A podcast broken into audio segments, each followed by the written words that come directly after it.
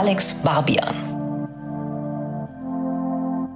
Juni 2023, Sinus Ausgabe 25. Ich bin Alex Barbian. Herzlich willkommen. Diese Folge besteht, wie schon die letzte, aus zwei großen Cover-Stories. Im vorderen Teil spreche ich mit Fat Tony über die Bedeutung seiner Single Alles zieht vorbei aus 2019 für seine weitere Karriere, Pete Best, das Fähnchen im Wind-Syndrom und seine neue Platte Wunderbare Welt. Anschließend stelle ich euch den Hamburger Newcomer Berg vor. Im Gespräch mit ihm geht es um seine von klassischer Notenlehre geprägte Soundphilosophie, Easter Eggs in seiner Debüt-EP Rote Flaggen und den Handlungsstrang seines allerersten Musikvideos. Bevor es losgeht, noch ein kurzer Call to Action. Wenn ihr mich und meine Arbeit an diesem Podcast unterstützen wollt, könnt ihr im Streaming-Portal eures Vertrauens auf den Folgen-Button klicken, Sinus auf Spotify oder Apple Podcasts bewerten und die Sinus-Playlist abonnieren. Liebe geht raus an alle, die teilen, in älteren Ausgaben blättern und ihren Leuten von Sinus erzählen.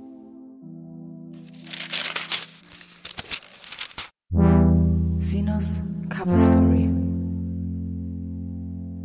Fat Tony wurde 1984 in München geboren, war Teil der Rap-Crew Creme Fresh, ist studierter Schauspieler und spätestens seit seiner Platte Yo Picasso aus 2015 kaum aus der deutschen Rap-Szene wegzudenken. Vier Jahre nach Andorra, seinem letzten Soloalbum, ist im Mai mit Wunderbare Welt eine neue Platte erschienen, die vermutlich vielschichtigste, mit Sicherheit biografischste, leiseste und lauteste seiner bisherigen Karriere. Wunderbare Welt ist ein liebenswert zynischer Blick zurück nach vorn, eine Ode an den Zweifel, ans Herumirren, an die unendliche Autobahnfahrt auf der Suche nach einem Ort, der sich wie zu Hause anfühlt. Zwischen Features mit Danger Dan, Deichkind, Mola, Max Herre, Roger Reckless und Tristan Brusch beschäftigt sich Fettoni, der König der Zweifler, unter anderem mit seiner Handysucht, seinem jungen Ich, dem reizüberflutenden Ort Internet und einer kurzen Kokainphase, die er in seiner Wahlheimat Berlin durchlebt hat. Ich hatte die Chance, mich in seiner Release-Woche mit Fat Tony zu unterhalten, auf den Tag genau vier Jahre nach unserem letzten großen Interview in der Andorra-Zeit.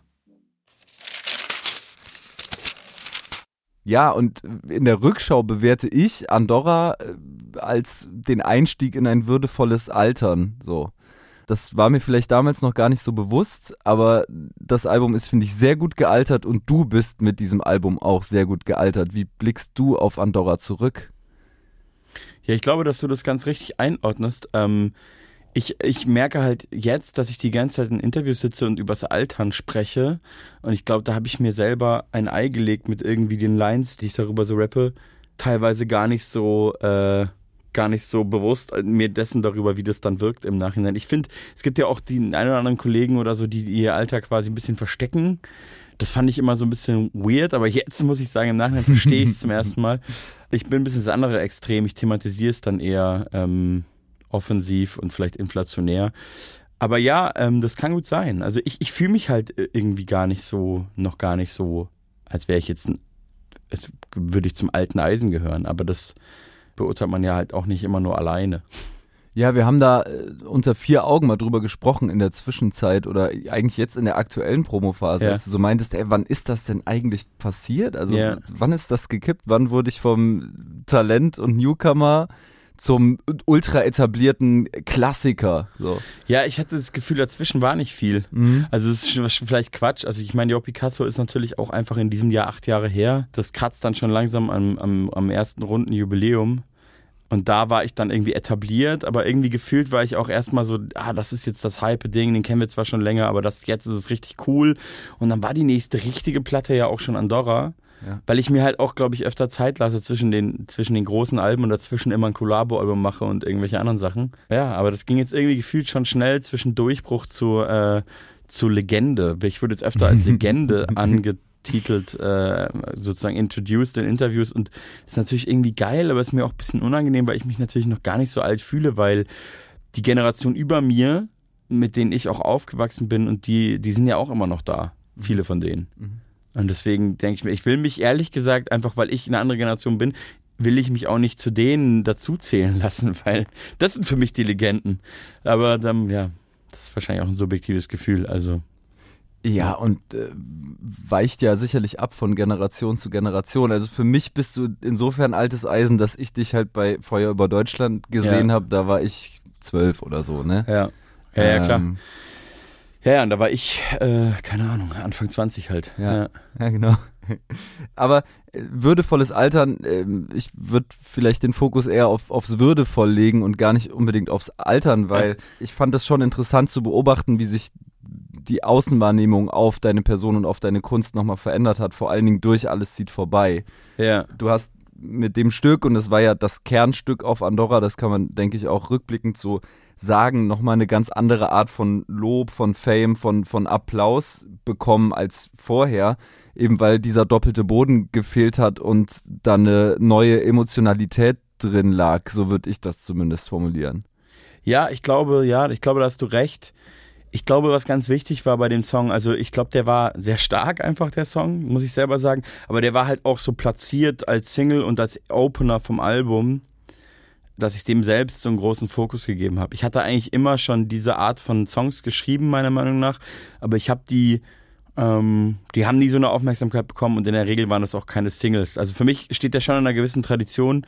Es gab zum Beispiel den Song Schlafentzug, mhm. der hatte auch ein Video und so und der war damals auch schon für meine Verhältnisse ähm, sozusagen hatte der einen Erfolg und den haben Leute irgendwie gesehen und wahrgenommen. Und das war noch kurz vor Yo Picasso.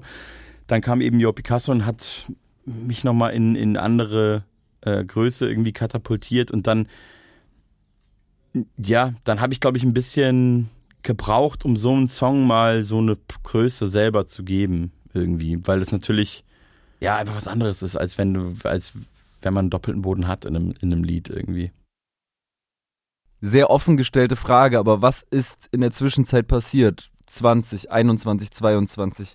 Bei dir auch vielleicht auf dem Weg zur neuen Solo-Platte. Natürlich haben wir Delirium gehabt, das ja. Kollabo mit Edgar Wasser, ich glaube aus 21 stammt. Ja. Wie groß war vielleicht auch der Druck, der auf deinen Schultern gelastet ist, hat, äh, nach Andorra? Also ich, ich funktioniere, glaube ich, irgendwie seit einigen Jahren ähnlich, dass ich irgendwie zwischen so großen Alben immer ein Kollabo-Projekt mache, selbst wenn ich mir vorgenommen habe, das nicht mehr zu machen vielleicht um diesem Druck aus dem Weg zu gehen. Aber ich habe den diesmal gar nicht so krass wahrgenommen, muss ich sagen, weil ich den nach Jo Picasso extrem wahrgenommen habe, weil ich vor Jo Picasso einfach sowas wie ein Untergrundkünstler war und auf einmal nicht mehr so wirklich. Und dann haben alle hingeguckt und das ähm, fand ich ein bisschen anstrengend. Und seitdem ich das danach sozusagen weitergemacht habe und Platten rausgebracht habe, ähm, habe ich das nie wieder so stark empfunden. Aber klar, Andorra war quasi eigentlich die erste richtige, in Anführungsstrichen, richtige Soloplatte nach Jo Picasso, die so eine größere Aufmerksamkeit bekommen hat, die, die ich auch richtig veröffentlicht habe. Ich hatte das Modus Mixtape noch, allein, dass man das Mixtape nennt, macht ja einen Unterschied. Ähm, und eben die Platte mit Mine dazwischen, aber das, ja, das ist ja so eine Zickzack-Diskografie, die ich da gemacht habe. Absolut, ja. Ähm, um, um mich da, glaube ich, auch immer wieder frei von zu machen. Ich habe es diesmal nicht so krass ähm, empfunden, den Druck von außen, sondern eher von innen weil ich sehr lang, finde ich, gebraucht habe, wobei ich eigentlich meistens so lange brauche. Ich mache einfach alle zwei Jahre eine, eine, eine längere Platte. Aber für mich war eher der Druck, dass ich jetzt endlich wieder irgendwie zurückkomme. Also auch vor allem, um einfach wieder da zu sein, Konzerte zu spielen, meinem Beruf am Ende nachzugehen. Ja, weil erst war die Pandemie und dann war die Pandemie vorbei, aber ich hatte keine neue Platte fertig und draußen und dann kann man nicht direkt wieder eine Tour spielen. Und ich habe irgendwann gemerkt, dass es schon echt lange her ist und dass es mir doch sehr fehlt. Mhm. Deswegen war der Druck für mich eigentlich hoch, endlich wieder irgendwie stattzufinden. Mhm. Ja. Äh, du beschreibst jetzt diese Kollabo-Projekte so als, als Ablenkungsmanöver dir selbst gegenüber. Äh, inwiefern war es das Engagement am Deutschen Theater. Du hast Musik geschrieben für ein Theaterstück. Ja. Kannst du vielleicht auch nochmal kurz erzählen? Das passiert ja auch noch irgendwo dazwischen. Ja, ja, total. Also ich will die Kollabo-Projekte auch gar nicht so krass schmälern oder so. Ich glaube, gerade die Platte mit Mine aus dem Jahr 2017 hat auch nochmal krass viel verändert und Hörerschaft hinzugezogen und so. Und, ja. und das lieben sehr viele bis heute. Aber ich, ich brauche, glaube ich, ganz oft einfach so ähm, kreatives Gegenüber. Und wenn ich die Platte nicht alleine schreiben muss, dann ist es schon mal das ist halt schon mal, ja, da musst du halt nur eine halbe Platte schreiben und das ist, äh, nimmt natürlich auch einen gewissen Druck. Ähm, und das war am deutschen Theater nochmal was ganz anderes, aber irgendwie auch wieder ähnlich, weil ähm, ich einfach kreative Gegenüber hatte, mehrere Personen und so einen ganz konkreten Input und da Sachen passiert sind, die natürlich ohne diese ganzen, ohne dieses klassische Stück und den Input von, von der Regisseurin und von der Dramaturgie und so, die nie zustande gekommen wären. Deswegen finde ich sowas eigentlich immer cooler und interessanter. Also sowieso am Theater Musik zu machen, hat mich jetzt eigentlich nie so krass gereizt, aber ans Theater zurückzukehren, ich habe ja eine Theatervergangenheit und dann direkt ans Deutsche Theater in Berlin, fand ich natürlich schon geil. Das war dann doch zu, zu, zu geiles Angebot, um es abzulehnen. Die Regisseurin Anne Lenk kenne ich auch noch von meiner Theaterzeit als Schauspieler. Und ähm, das ist eine sehr angenehme, sehr angenehmes Klima bei den Proben und in der Arbeit, was auch nicht immer so ist am Theater. Deswegen wusste ich, mhm. dass ich das machen will. Ähm, und das war auf jeden Fall cool, weil das nochmal was ganz anderes war als, als sonst, wie, also als meine Musik sonst entsteht. Der Prozess war anders und das Ergebnis ist auch ganz anders. Wie setzt man denn einen ersten Impuls, beziehungsweise wie geht man auf Themensuche nach so einem runden Projekt wie Andorra? Ich glaube, ihr seid im Februar 20 das erste Mal im Studio gewesen. Ja. Wie geht das los? Da ist einfach nur ein Mal weißes Blatt. Vorerst das letzte Mal auch. Okay, ja, klar, ähm, genau. März 20, 20 halt, äh, ja. März 20, erster Lockdown. Ja. Ja, Dexter und ich machen es unterschiedlich. Wenn ich mit Dexter Musik mache, kommt viel auch so aus der Session heraus. Da sind zwei Songs entstanden in dieser Session. Ähm, das ist quasi der älteste Song auf dem Album mit 90s, ist auf dem äh, ist auf die, in dieser Februar 2020 Session entstanden und der Song Feeling lustigerweise. Mhm. Diese beiden Songs haben wir damals gemacht an einem Wochenende oder so.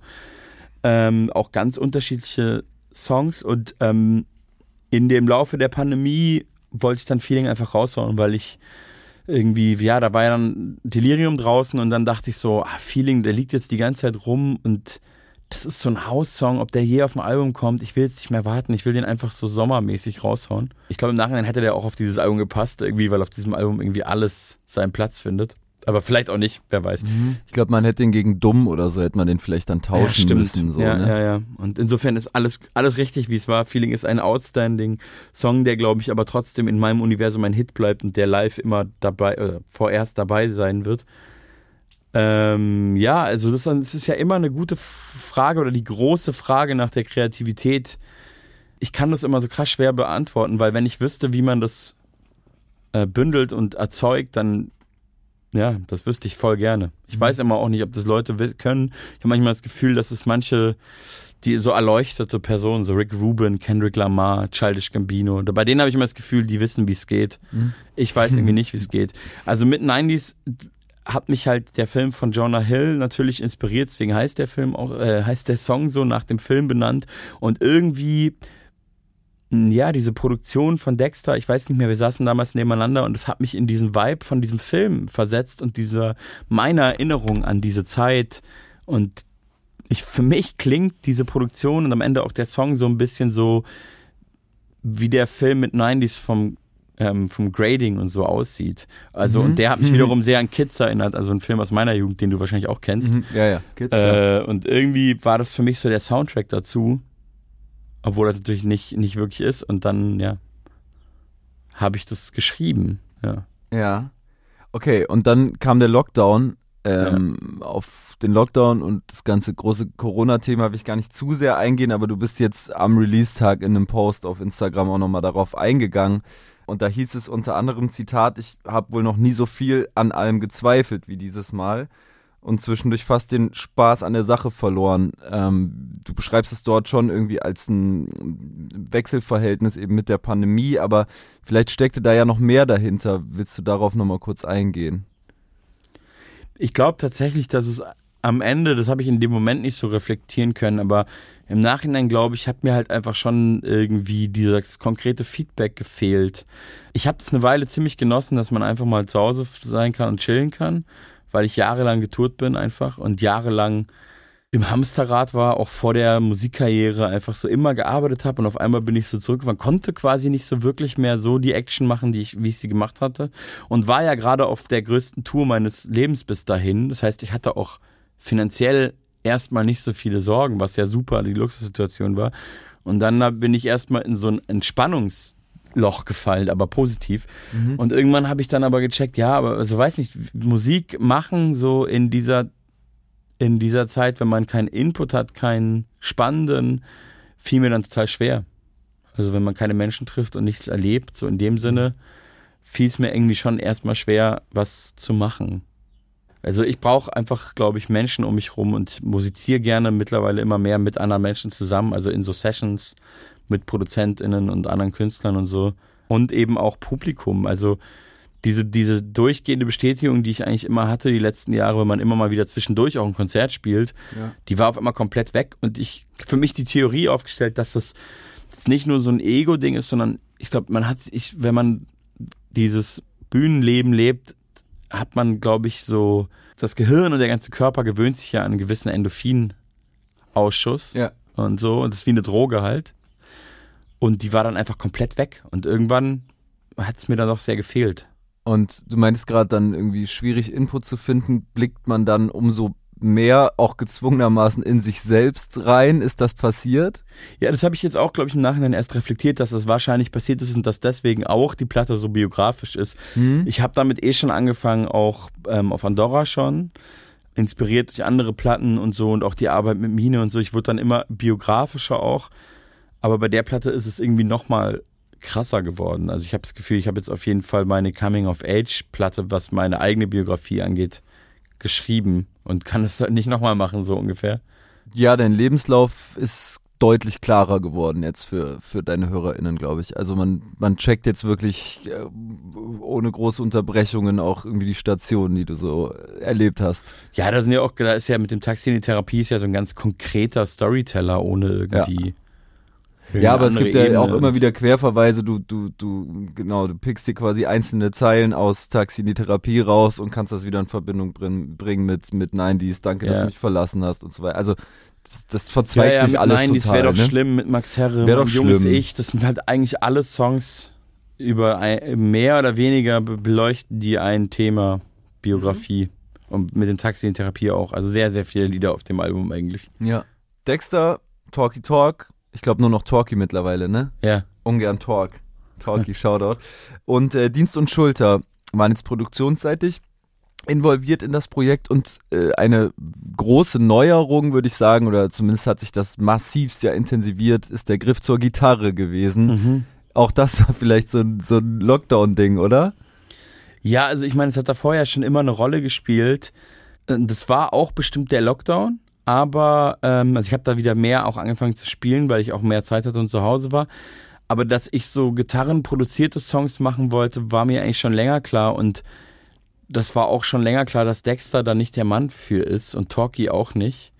Ähm, und dass ich habe eigentlich schon länger auch gedacht, Dienst und Schulter sind so in meinem Universum Leute, von denen ich das, also denen ich das immer zu oder von denen ich wusste, dass die das machen können. Ja. Und ähm, es hat einfach eine Weile gedauert, bis wir irgendwie zusammengekommen sind. Genau, Francesco Wilking ist auch noch beteiligt. Ähm, der taucht nicht so präsent auf, aber der hat auch bei vielen Songs mitgewirkt, mitgeschrieben, mitgespielt und der hat den Song Wär doch schlimm mit Max Herre, sag ich, also der hat den auch produziert und Dexter hat ihn ausproduziert. Mhm. Ja. Mhm. Ja, interessanter Punkt. Ich habe mich auch bei Discogs so ein bisschen durchgeklickt, ja. äh, durch die Credits und äh, der Name Kolja taucht tatsächlich ja. mehrmals auf. Der hat bei Du wartest, bei Pete, ja. wäre doch schlimm, links, rechts mitgewirkt. Krass, doch so viele Songs. Ja. Wie sah diese Zusammenarbeit aus? Wie kann man sich diese Sessions vorstellen? Äh, haust der einfach in dem Studio, in dem du dann ein- und ausgegangen bist? Ey, das Lustige ist, so hat's wirklich angefangen, ja. Also mhm. wir hatten ja früher ein Studio zusammen, Antilopengang, Juse und ich haben wir vor kurzem leider aufgelöst, aber das war halt auch so eine kleine Wohnung und da hat Kolja dann immer gewohnt, wenn er in Berlin war und ich war halt im Albumabgabestress und war an Wer doch schlimm dran und hab da irgendwie erst 24 Takte gehabt, viel zu lange Strophe und nicht so auf den Punkt und Kolja ist ganz gut darin, also so arbeiten die Antilopen ja eh, ich schreibe eigentlich immer alles alleine in der Regel, aber der ist ganz gut darin, Sachen, die schon da sind, auch so ein bisschen zu kuratieren und zu sagen, mhm. ja, aber das, du brauchst diese vier Zeilen nicht, was sagst du denn da? Und als Künstler selber ist man ja manchmal so, dass man sich auch in so Sachen rein verliebt, die gar nicht so wichtig sind. Also dieses Kill Your Darlings ist ja manchmal gar nicht so leicht für einen selber.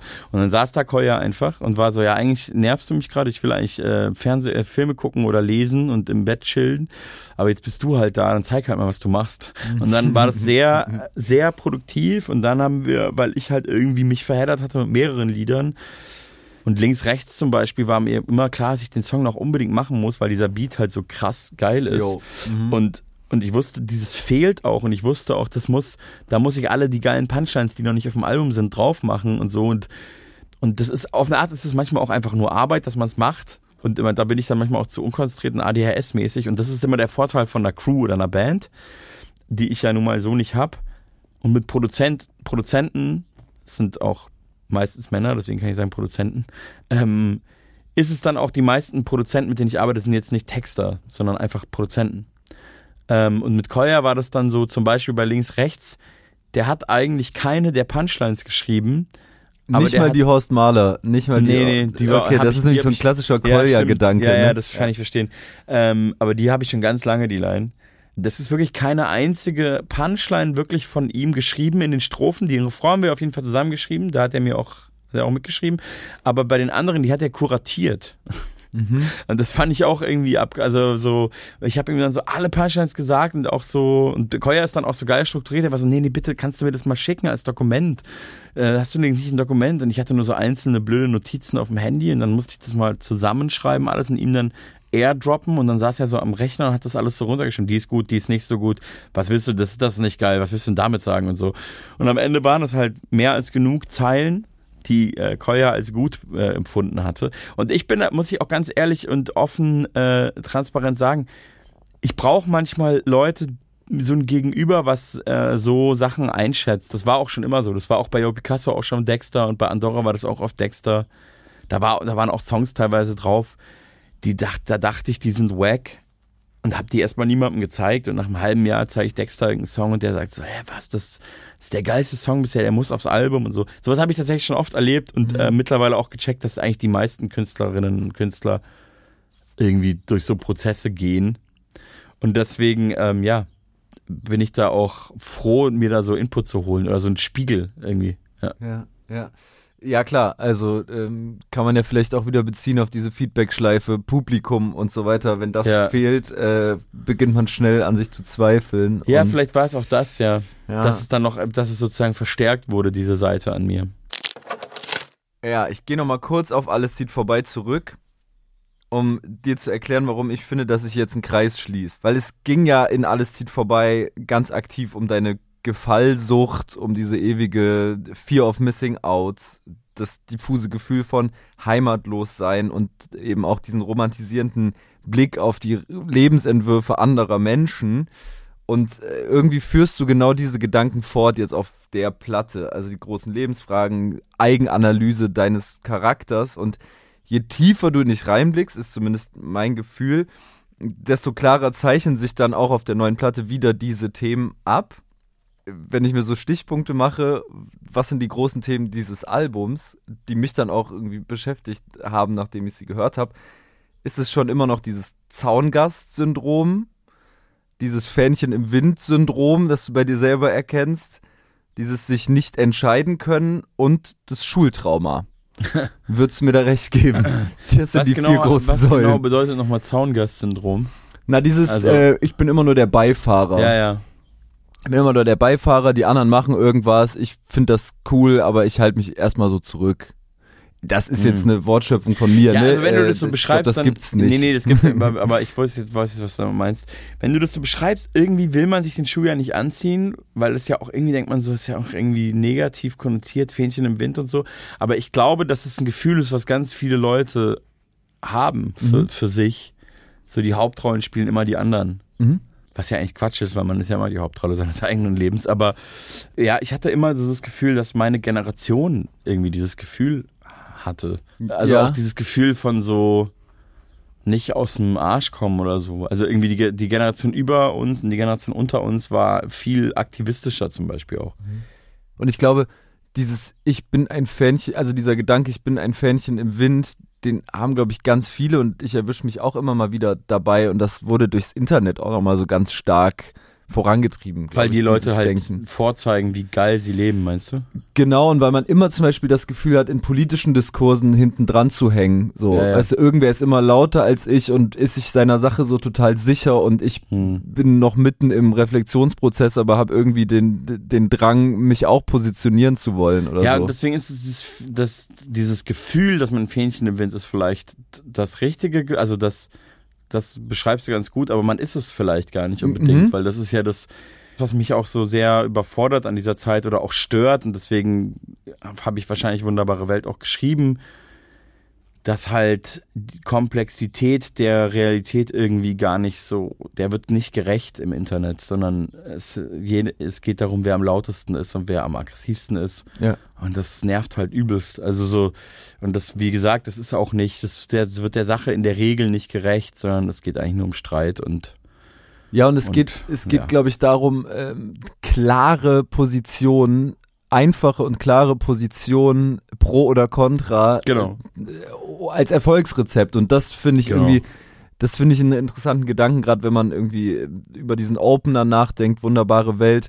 Äh, da beschreibst du dich direkt als so ein Typ, der es, ne, den es zwar interessiert, aber der, der sich da jetzt nicht festlegen, nicht zu weit aus dem Fenster lehnen will. Und ich dachte in dem Moment komischerweise an so einen Mario Basler, dessen gesamte öffentliche Präsenz daraus besteht, dass er immer über Dinge wettert. Immer so, ey, er rechnet damit ab und dann findet er das scheiße und jetzt endlich sagt's mal einer und so. Irgendwie feiere ich den auch. Ich bin ja kein Fußball, kein großer Fußballfan, aber Mario Basler ist ja auch der Mann, der gesagt hat, in Amerika klatsche die Nachbar Applaus. Ja. Hier zerstechen sie dir die Reife. Ja. Damit kann ich durchaus irgendwie auch relaten. Aber ähm, Klare Position. klare Position. Ja. Es ist manchmal ja auch angebracht. Es ist ja nicht so, dass ich nicht zu vielen Themen Mhm. eine klare Haltung habe, aber ich sehe mich jetzt nicht so, dass ich nie eine Meinung zu was habe, aber es ist halt schon so, ich glaube, ich, ich wollte damit auch ein bisschen provozieren. Irgendwie fühlen sich die Leute von mir selten provoziert. Ich denke immer so, jetzt provoziere ich die Leute mal, aber Ja. dann ist doch nicht so. Aber ich habe da halt zum Beispiel die Zeile drin, wer hatte noch mal recht beim Nahostkonflikt, die ich eigentlich voll provokant finde für diesen deutschen Diskurs darüber. Aber es hat sich jetzt irgendwie niemand aufgeregt. Aber das, die Zeile bringt es für mich so auf den Punkt, so ein überkomplexes, super heikles, super emotionalisiertes Thema. Und es gibt halt so irgendwie, die Leute tun so, als wäre es ein Fußballspiel und man müsste jetzt zu einer Seite halten und dann sich verhalten wie ein Fan. andere Zeile auch aus dem Song, Warum bin ich Ende 30 und mein Job ist deutscher Rap, die äh, ist, finde ich, ziemlich interessant und die klingt auf den ersten Blick, glaube ich, ironischer, als man sie interpretieren kann. Ähm, weil ich finde, dass da schon so ein, so ein, so ein gewisser Haderungsprozess mitschwingt, was Ja. dein eigenes Standing in dieser Rap-Szene anbetrifft. Also ich finde, es ist schon natürlich eine lustige Punchline auf eine Art. Ähm, und ah, ich weiß, natürlich denke ich drüber nach. Und ich habe auch wirklich bei der Platte auch schon so Gedanken gehabt, wie, hey, vielleicht ist das meine letzte Platte, aber das ist dann mal ein Gedanke. Und der ist dann auch wieder weg. Und ich denke so, hä, nee, so ein Quatsch. Also ich wollte nie aufhören damit und ich werde es auch nicht tun. Aber es ist ja auch immer eine Frage des Kontextes, in dem man sich bewegt oder auch das, also der Kontext auch, welchen Erfolg man selber hat und so wie was irgendwie eingeordnet wird oder ob auch für sich selber, wie würdevoll man selber empfindet. Da ist Erfolg auch immer ein Faktor. Also das kann man auch nicht leugnen. Man empfindet gewisse Leute als würdevoll, mh, weil sie es geil hinbekommen, aber auch weil sie irgendwie einen gewissen Grad von Erfolg haben. Andere Leute empfindet man als cringe, obwohl die Musik gar nicht scheiße ist, einfach weil sie irgendwie auf so einem kleinen Level in einem gewissen Alter irgendwie rumkrebsen, sag ich jetzt mal. Das ist eine sehr traurige Einsicht, aber das mag stimmen, ja. Also ich bin davon überzeugt, nicht alle Leute, aber so der, der, ich glaube die meisten, also auch vor allem der Mainstream halt oder so Normies, sag ich jetzt mal, oder die meisten KonsumentInnen. Es gibt natürlich dann auch so Bubbles und so kleine Szenen, da sind dann solche Leute oft mal Helden oder so. Aber die kann man gut von außen auch als komplette Szene irgendwie als Ja. hängen geblieben mal schnell abstempeln und so. Also ich glaube, es ist ja auch im Endeffekt egal, man muss ja nur mit sich selber irgendwie cool sein, aber es ist auch schwierig. Also auch das, ich glaube, Künstler sein oder Musiker oder Musikerin sein oder sagen wir es anders, ich glaube, Rapper sein hat, hat ein großes, also das Frustrationspotenzial ist offensichtlich ziemlich groß, weil so sehr viele sind's ja. So, die wenigsten sind zufriedene, glückliche Menschen, hat man so das Gefühl, wenn man die besser kennenlernt. Ähm, und ich glaube, es hat was mit so einer Grunderwartungshaltung zu tun, mit der man so anfängt und vielleicht auch mit einem Menschenschlag, der sowas tut. Ähm, weil das alles Frontmänner sind. Bei Bands sind es oft die Frontmänner. Schauspieler sind auch, glaube ich, eine ähnliche Gattung Menschen, dass man halt irgendwie immer der geile Typ sein will oder vielleicht auch die geile äh, Typin. Ähm, die geile, die geile Frau halt, oder ich weiß nicht, wie ich es formulieren soll, halt so Rampensau-mäßig. Und es wird halt immer Leute geben, die krasser sind als du. Und ich glaube, das ist auch was, womit man umgehen lernen muss. Und äh, ich weiß gar nicht mehr, ob ich deine Frage noch beantworte. Nee, tust du schon. Ähm, ich glaube, warum viele Menschen, die das nicht erst seit gestern machen, in der Deutschrap-Szene äh, umso mh, mm, besorgter und, und abgefuckter sind, äh, ist eben auch das Tempo, in dem sich diese Szene verändert. Also ja. das ist ein Unterschied zur Metal-Szene oder so, in der man wahrscheinlich deutlich besser altern kann, weil äh, innerhalb von zwei Jahren passiert gar nicht so viel. Ja. Yeah, und yeah. bei dir ist jetzt so, vier Jahre später, du triffst eine völlig andere Medienlandschaft vor, wenn du dein Album bewerben willst. Du triffst eine völlig andere Hörerinnenschaft vor, wenn du auf einem Festival spielst. Ja, es ist Wahnsinn.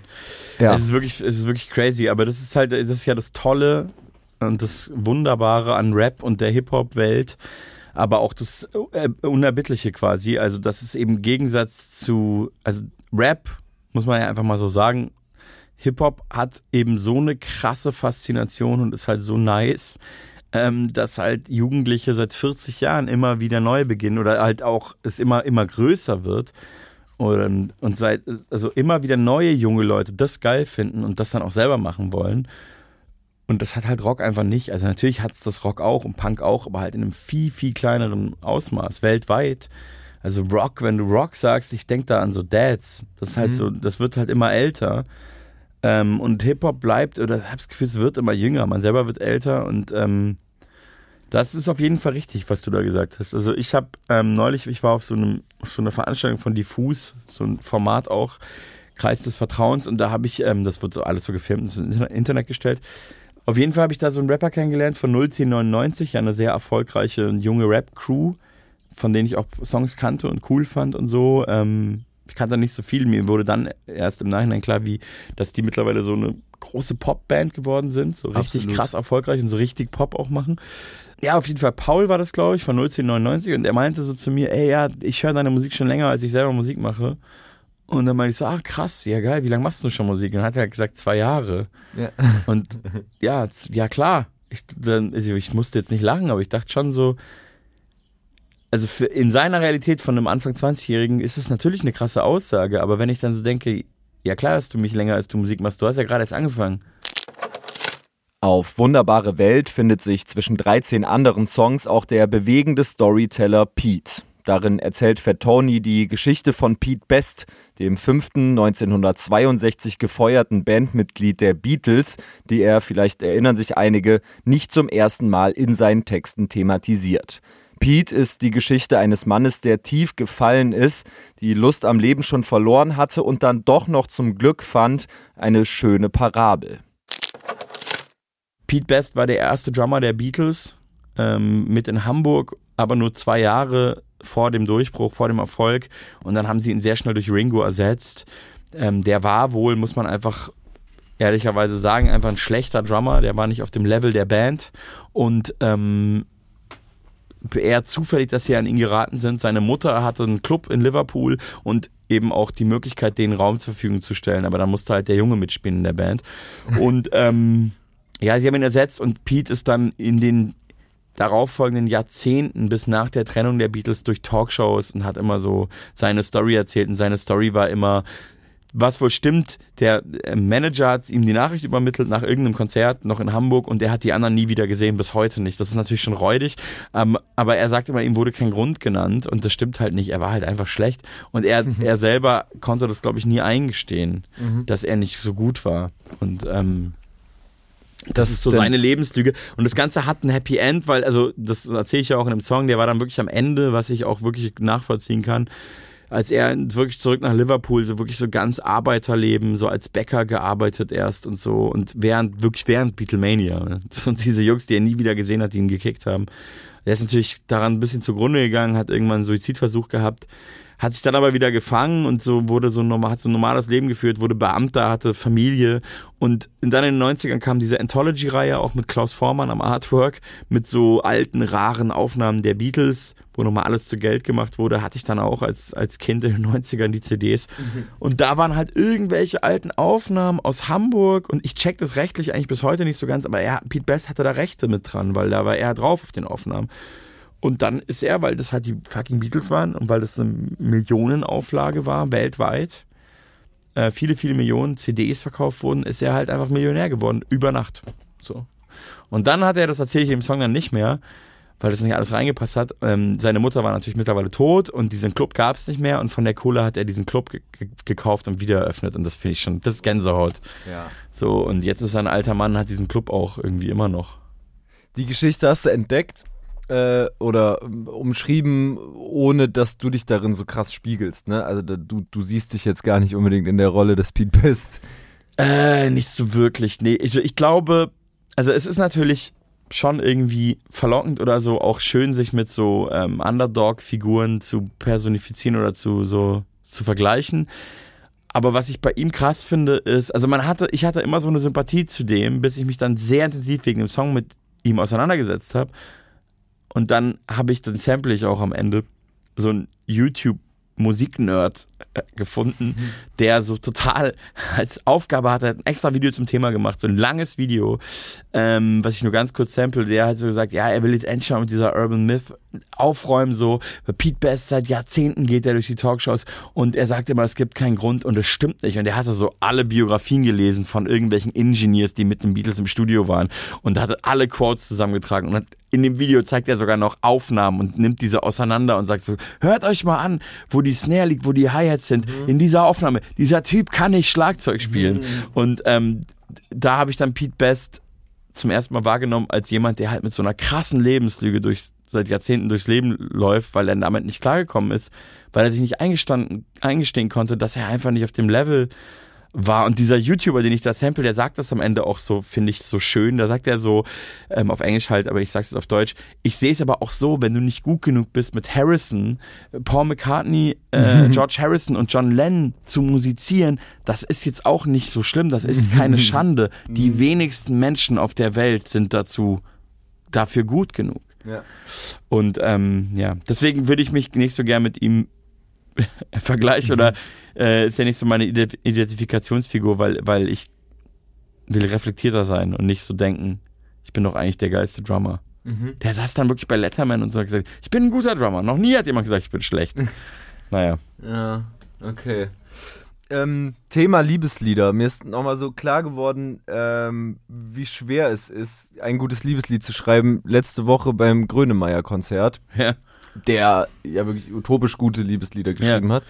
Du schreibst auch Liebeslieder. Auf der neuen Platte gibt's König der Zweifler und das ist so wunderschön verkappt. Ich habe das Gefühl, da sind zwei Songs ineinander ja. verwoben worden. Aber es ist auch irgendwo kein Liebe, also es ist auch irgendwo finde ich fast feige. Also weil mir ist es dann auch im Nachhinein aufgefallen, auch bei dem Song, es gab ja auch dieses, dieses ganze Album mit Mine, da gab es diesen Schminke-Song, der irgendwie so ein verkapptes Liebeslied ist.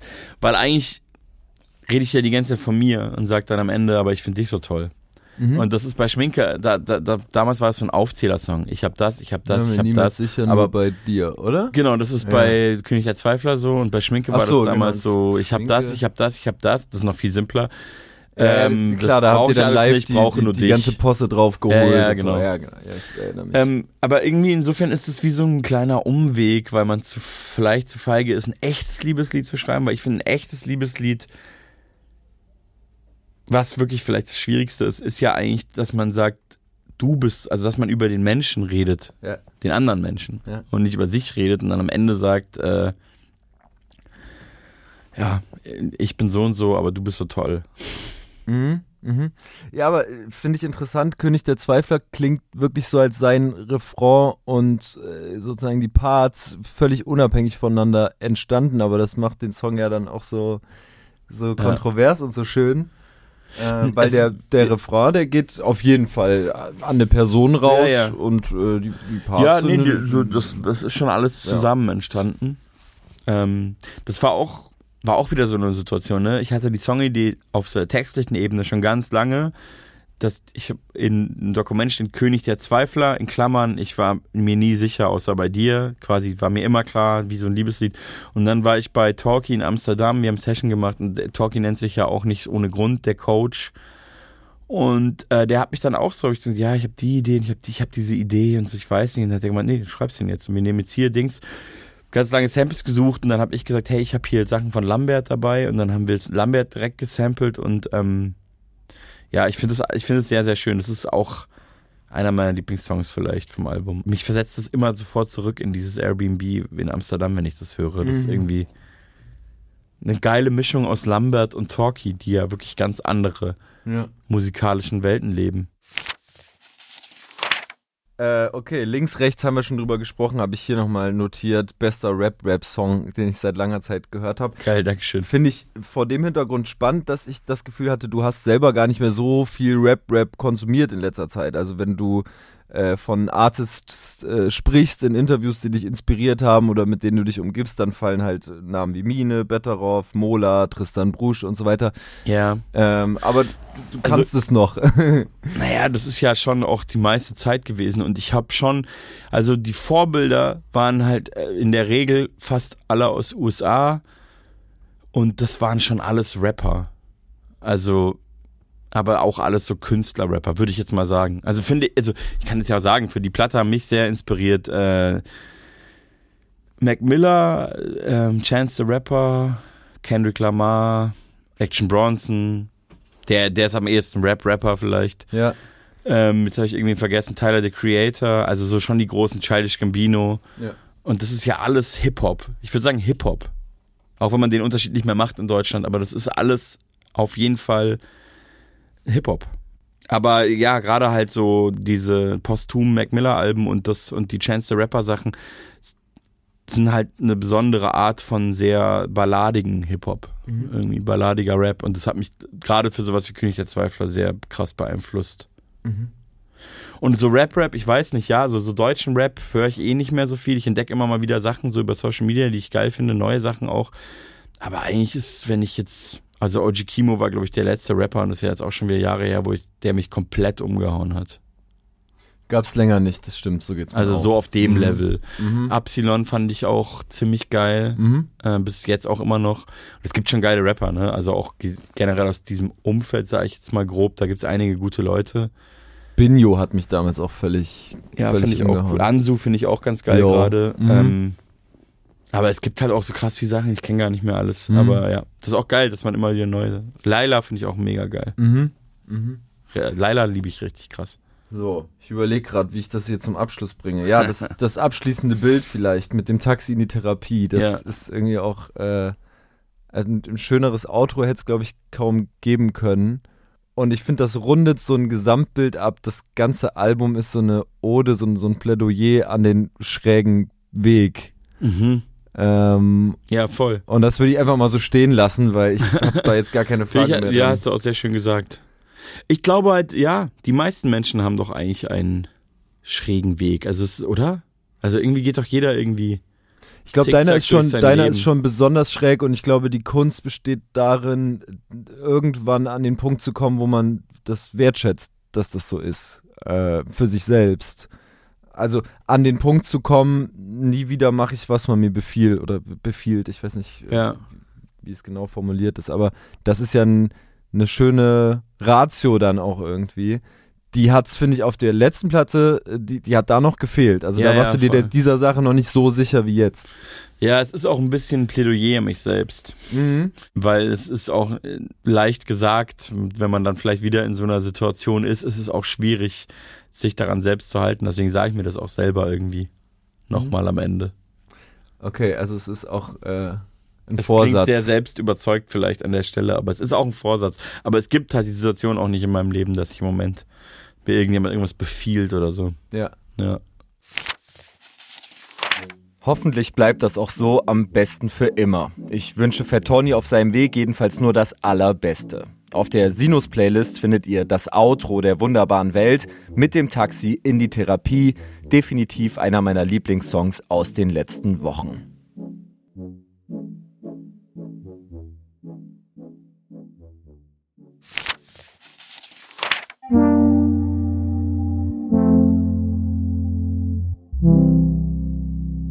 Ich werde ja oft gefragt, was mich in letzter Zeit so geflasht hat. Momentan nenne ich da eigentlich immer denselben Namen, Berg.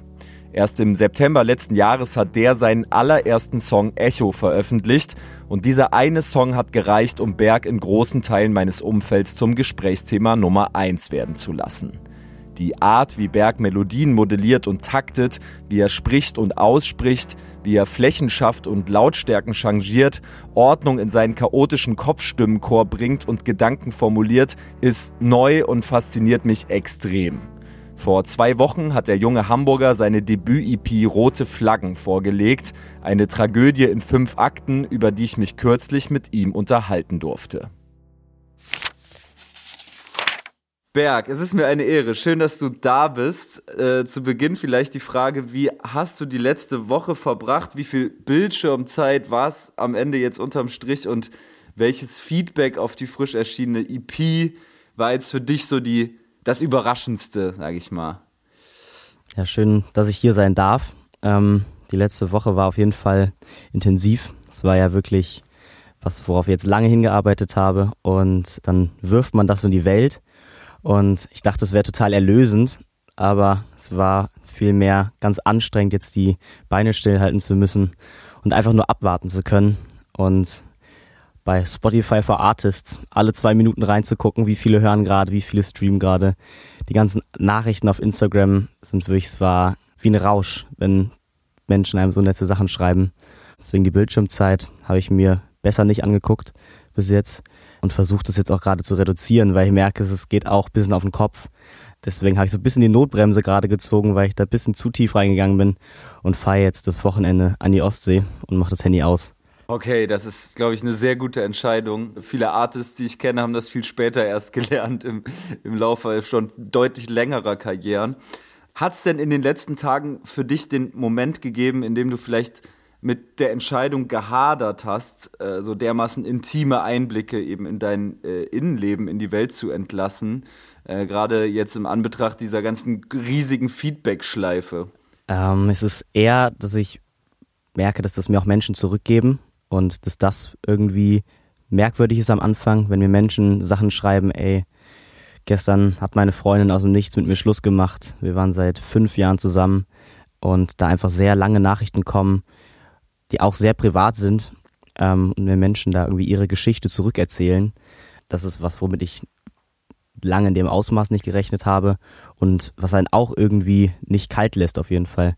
Man möchte den Menschen dann ja auch irgendwie antworten, man möchte den so dieses ganze Thema um ein gebrochenes Herz erlebt, glaube ich, wirklich jeder mal.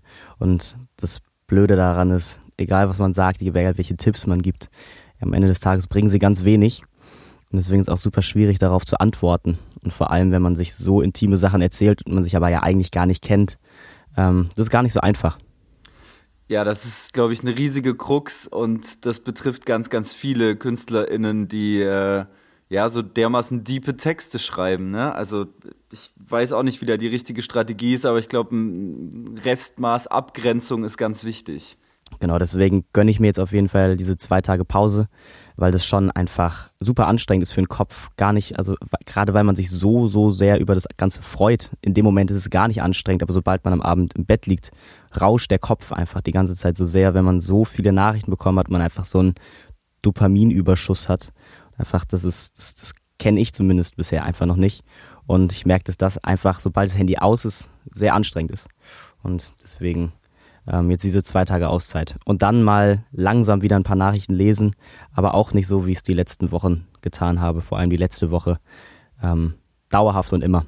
Ja, ja, ich kann mir das vorstellen. Ja, lass uns einen Blick werfen äh, auf die EP. Wer Rote Flaggen, so heißt sie, hört und vielleicht selbst schon mal vor so einer Producing-Software saß, der ahnt äh, ungefähr, wie viel Arbeit da drin steckt. Die Songs haben teilweise über 100 Spuren. Hast du das Gefühl, dass dieser Perfektionismus von den Leuten, die dir Nachrichten schreiben, gesehen, gewürdigt wird? Gerade in einer ja doch sehr schnelllebigen Zeit, in der Rapper damit prahlen, dass sie drei Songs in einer Nacht machen und äh, dann auch mit dieser Strategie Rekorde brechen. Äh, du hast jetzt wirklich das Gegenteil praktiziert. Auf jeden Fall. Ich hätte tatsächlich gar nicht damit gerechnet, dass es überhaupt Leute merken.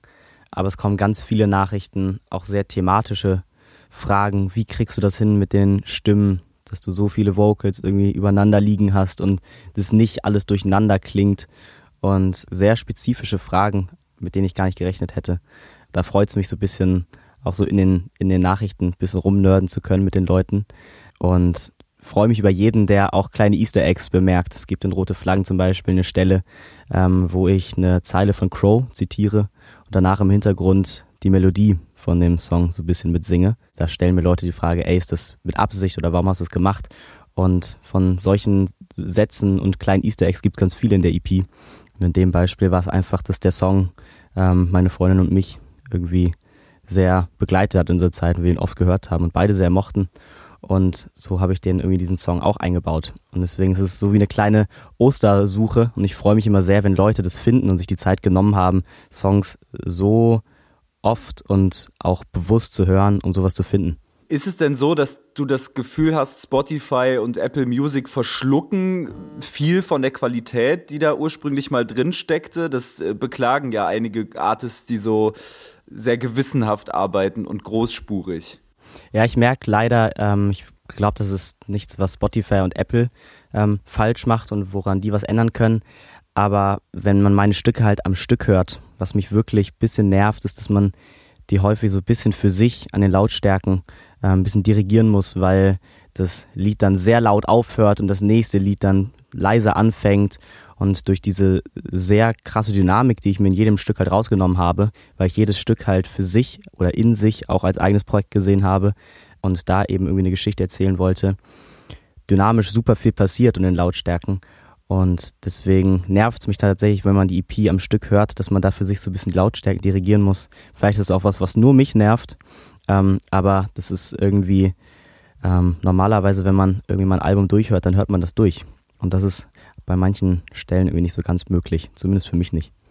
Wobei ich das auch als äh, Stilmittel verstanden habe jetzt in deinem Fall. Also, dass das ganz bewusst eben äh, sehr stark ausschwenkt in beide Richtungen. Total. Deswegen, das habe ich in den Songs selbst, habe ich das total bewusst gemacht ähm, und habe aber dann so ein bisschen auf ein magisches Wunder beim Mastering gehofft, dass das irgendwie zwischen den Stücken sich so ein bisschen auflöst. Und das war ein bisschen war klar, dass das nicht passieren wird. Und jetzt muss jeder für sich so ein bisschen mal eine Strophe vielleicht ein lauter machen und Refrain wieder ein leiser. Dafür bin ich mit meinen Stücken dann trotzdem ganz zufrieden, weil ich mir diese Freiheit trotzdem rausgenommen habe. Und ich werde es auch weiterhin so machen. Wir müssen die Leute eben ein bisschen lauter und leiser drücken. Ja, ein interaktives Erlebnis, oder? Das ist doch gut so. So ist es.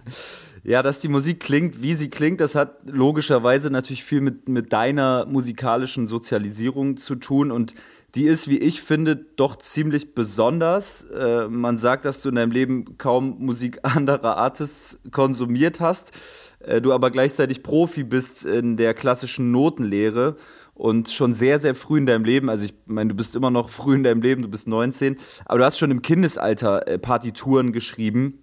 Kannst du vielleicht kurz erklären, kurz anreisen, inwiefern sich das alles, gerade eben die, die klassische Notenlehre, jetzt auch spiegelt in deiner EP? Also es hat sich schon einiges verändert, weil ich habe irgendwie dieses Medium in Noten schreiben und in Noten lesen, das ist schon echt länger nicht mehr präsent bei mir. Und das ist vor allem so mit dem Tag, an dem ich das erste Mal eine Software benutzt habe, ähm, in der man nicht mehr in Noten schreibt, so ein bisschen in den Hintergrund gerückt. Und deswegen ist es eher was, was man unterbewusst bei seinem Arbeiten weiterhin benutzt. Ähm, aber wenn ich jetzt mal mich hinsetze und Gitarre spielen möchte und mal ein Notenblatt spielen möchte, dann muss ich schon sagen, es klappt schon nicht mehr so einfach vom Blatt wie früher. Aber das Wissen in der Musik selber und wie Musik funktioniert, das ist viel mehr geschult geworden dadurch, dass man es nicht mehr so ganz bewusst auf dem Papier theoretisch runterschreibt, sondern eher beim Musizieren wie eine Hilfestellung, wie einfach ein tieferes Verständnis für das, was man gerade tut, ohne es irgendwie zu konstruieren und da ist irgendwie in den letzten Jahren ein schönes Zwischenspiel bei mir, glaube ich, entstanden, was mir einfach sehr viel Freude bereitet, dass ich theoretisch arbeiten kann, nichts konstruieren muss, aber trotzdem das in vielen Stellen theoretisch Sinn macht. Das ist, glaube ich, so ein, so ein Zwischenspiel zwischen der ursprünglichen Lehre und dem Produzieren mittlerweile. Total. Und du triffst ja sozusagen einen Punkt, der zwischen Klassik und, und Popkultur äh, irgendwo liegt. Also das fällt, finde ich, schon auf, wenn man sich in das, in das Werk, das du jetzt veröffentlicht hast, so ein bisschen reinfuchst. Alles sehr flächig. Und was ich einen sehr spannenden Aspekt äh, finde oder als spannenden Aspekt empfinde, du kommst eigentlich ohne Drops aus. Also diese, dieser klassische Ed Sheeran, jetzt ist der Punkt, in dem die Hook beginnt, jetzt bitte alle tanzen und klatschen, den gibt's bei dir nicht. Das passiert eher, eher flächig. Ähm, und ich glaube, das ist zum Beispiel mit Sicherheit ein, ein, ein ähm, Aspekt, der kommt aus dieser klassischen Notenlehre und aus einem Verständnis eben auch für klassische Stücke, oder? Total. Da ganz liebe Grüße an meinen Musiktheorielehrer, zu dem ich zwölf Jahre immer am Samstagmorgen gefahren bin. Das war so ein Angebot an der Schule, wo ich Gitarrenunterricht hatte, konnte ich das jeden Morgen dann am Samstag machen. Meine Freunde haben sich jede Woche gefragt, wie ich das tun kann. Aber irgendwie hat es mich da immer hingezogen der hat mir richtig reingeprügelt, dass es eben nicht auf die Eins ankommt, nicht den ersten Schlag im Refrain, nicht den ersten Schlag. Wir haben natürlich nicht in Refrains und Strophen gedacht, wir haben an klassischen Stücken gearbeitet. Ähm, und da ging es vielmehr darum, zu einem Höhepunkt zu kommen, indem man den sehr kleinteilig aufbaut. Und ich glaube, da ist Rote Flaggen mit Abstand das beste Beispiel, um das zu zeigen, weil wirklich ganz viel ganz klein von unten irgendwie in dieses Stück reinkommt und irgendwann eine Minute später zu einem Höhepunkt führt und man teilweise gar nicht merkt, wie man da hingekommen ist und auf einmal ist man in diesem Teil und es gab nicht diesen Moment, von dem du gerade gesprochen hast, dem Drop, jetzt sind wir im Refrain. Ähm, das kommt, wenn überhaupt, so ein bisschen durch die Vocals, die ja sehr breit und flächig reinkommen, aber auch die durch diese ganzen Spuren, die rechts und links auf den Kopfhörern hin und her fliegen, habe ich irgendwie versucht, das eher aufzubauen, wie was, was ganz lebendig, sich irgendwie eher wie, wie was, etwas, das wächst und nicht was einfach in einem Grid am Laptop erstellt wurde, sondern was irgendwie lebt. Da habe ich sehr, sehr, sehr viel Zeit bei Rote Flaggen investiert, dass das irgendwie lebendig wirkt.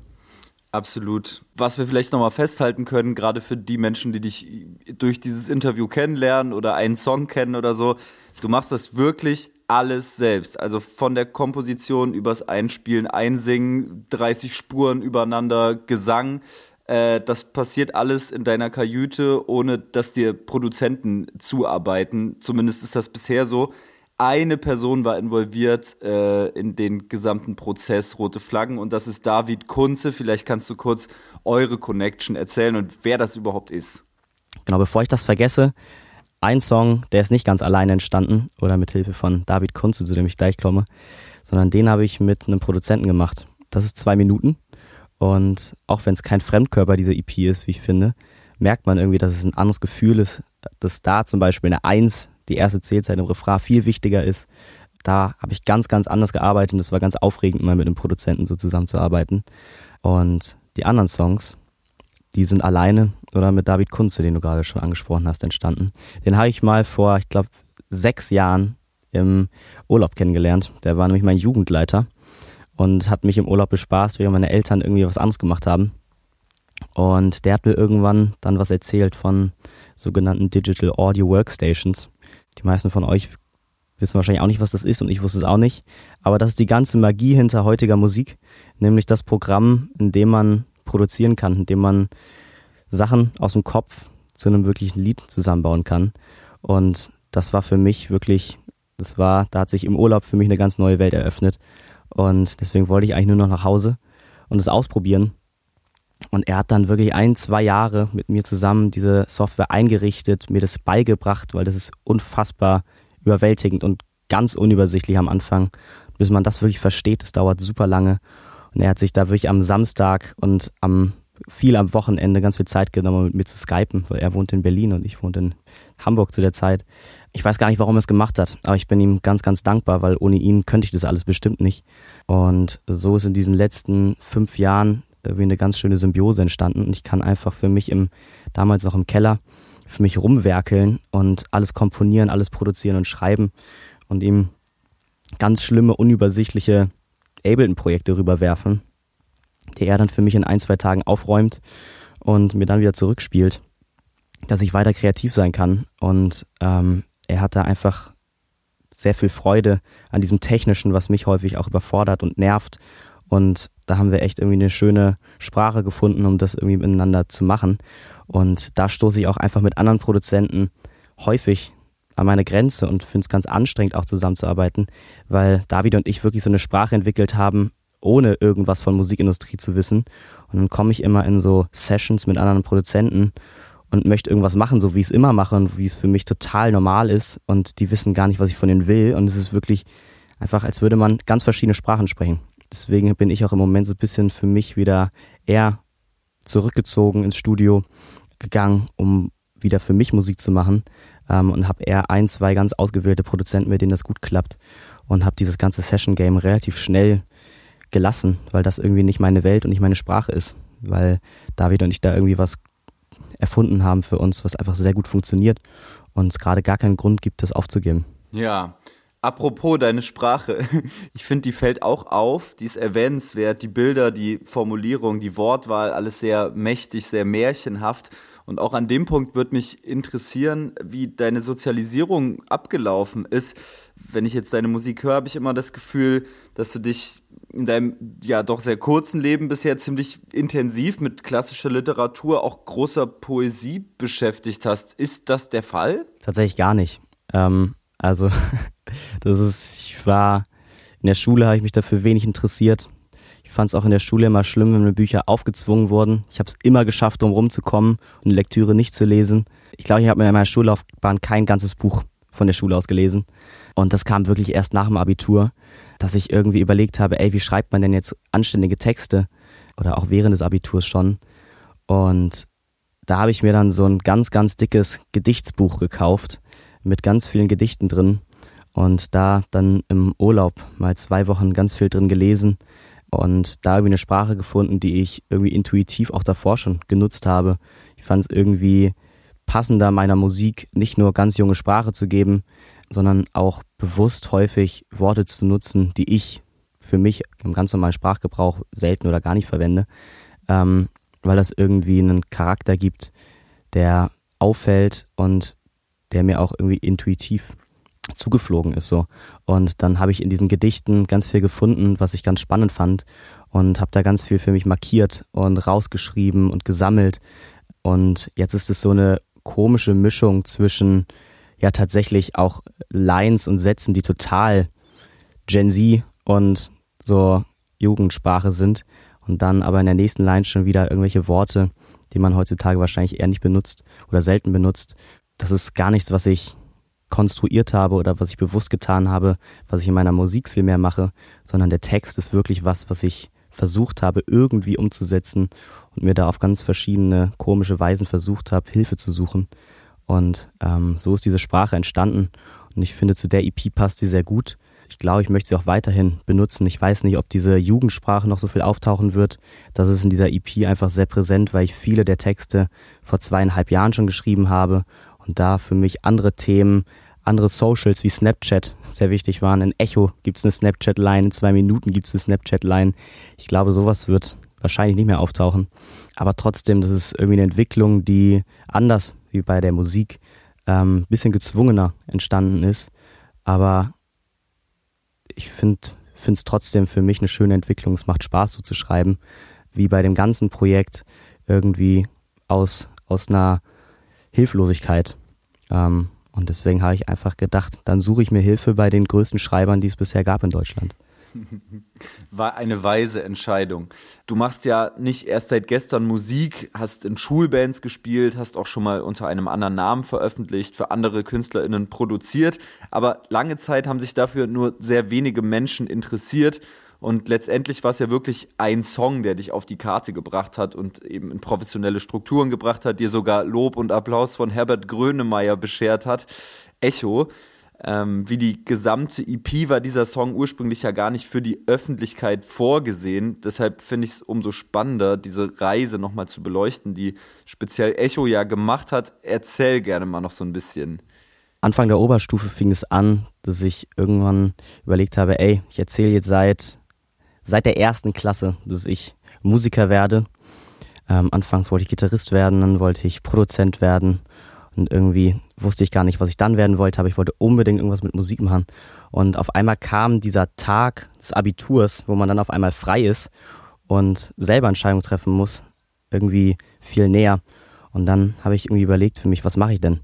Und dann habe ich ein bisschen recherchiert und kam relativ schnell auf eine Universität, die Pop in Mannheim, an der ich gerne studieren wollte. Und dafür habe ich dann in meinem Abitur oder während des Abiturs ähm, eine Unimappe eigentlich vorbereitet.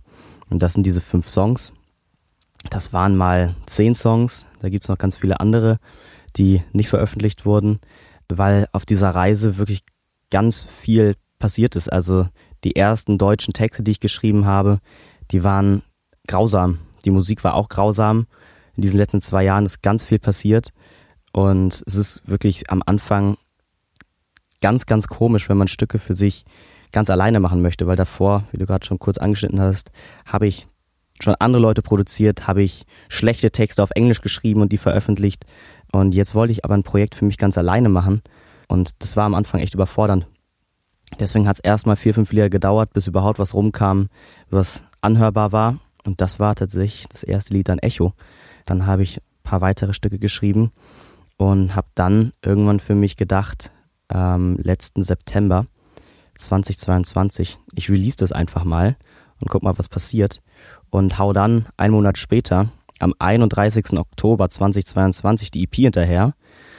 Das hat jetzt ein bisschen länger gedauert, acht Monate länger. Aber so war der eigentliche Plan. Aber mit diesem Release von Echo habe ich ein, zwei Tage später schon vor einer Bar gesessen mit meinem heutigen Manager, der mich nämlich direkt von TikTok runtergeschaufelt hat und sich mit mir treffen wollte. Ich wollte mich nicht mit ihm treffen. Ich habe den nämlich gar nicht, ich wusste gar nicht, was der von mir will. So ein komischer Typ, der mir in die Insta-DMs slidet. Er hat sich aber einfach einen Zug gebucht und mir innerhalb dieser zwei Tage auch noch den Ennio-Support eingetütet. Und deswegen, das war auf einmal konnte ich nächtelang nicht mehr schlafen. Es war ganz komische, unsortierte, ungewisse Zeit.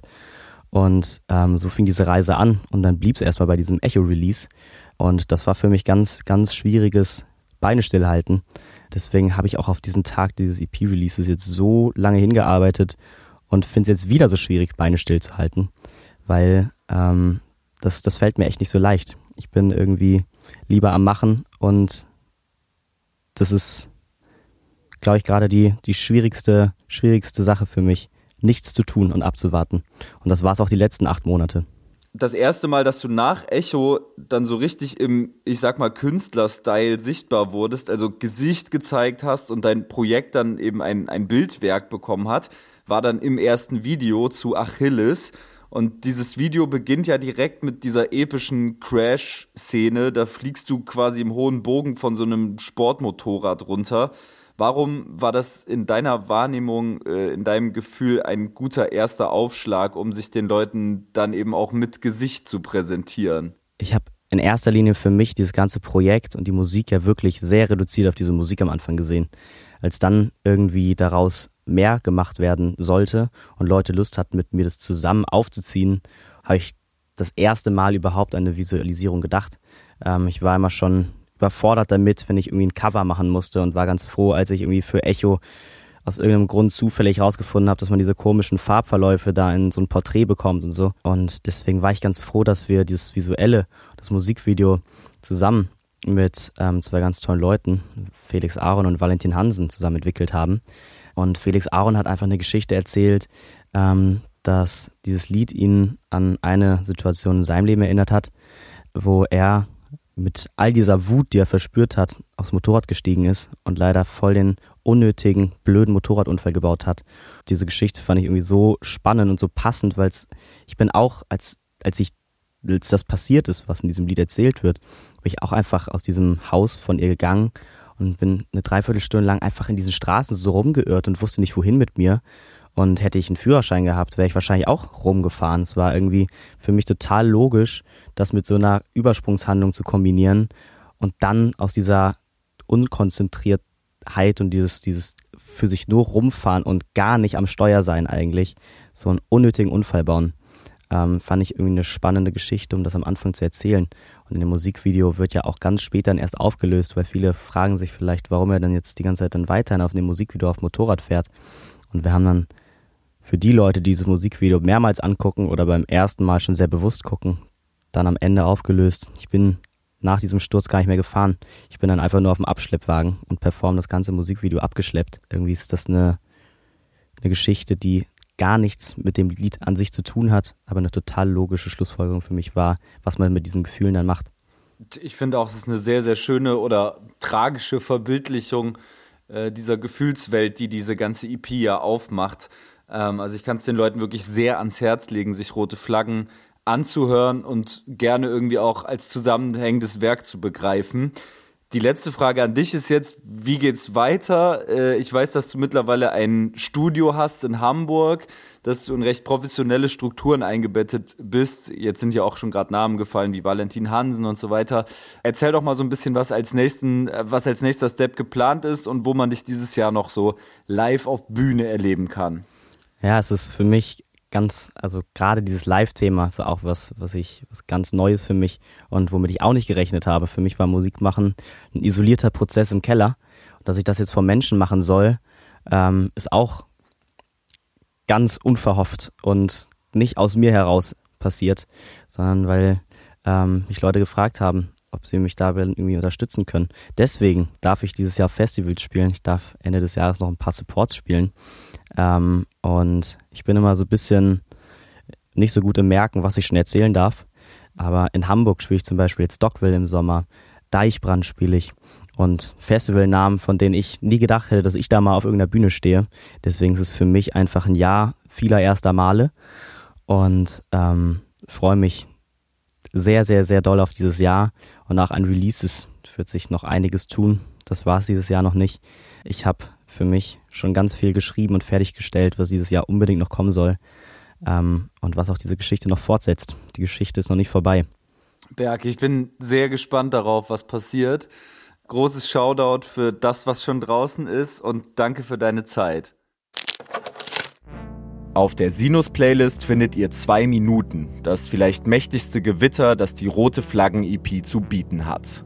Ebenfalls auf der Playlist zu finden, weil neu und gut, sind die Songs Gleißendes Glück von Die Benjamins, Keinem gesagt von Enya Elstner und Shoot von Absilon.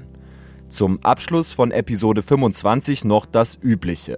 Wenn ihr Feedback, Verbesserungswünsche oder Gästinnenvorschläge habt, könnt ihr mir wie immer gerne auf Instagram oder Twitter schreiben. Dort heiße ich Alex Barbian. Ihr könnt euch auch per Mail an mich wenden. Hallo at sinuspodcast.de ist da die Adresse. Für Sounddesign und Jingles war Josi Miller verantwortlich. Das Coverlayout hat diesmal Hans Thiele designt.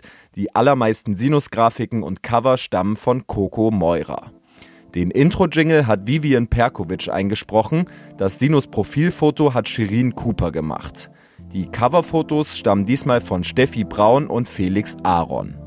Danke an Fat Tony, Berg und Check Your Head. Ich bin Alex Barbian und freue mich, wenn ihr wieder dabei seid in der nächsten Folge von Sinus, dem auditiven Musikmagazin.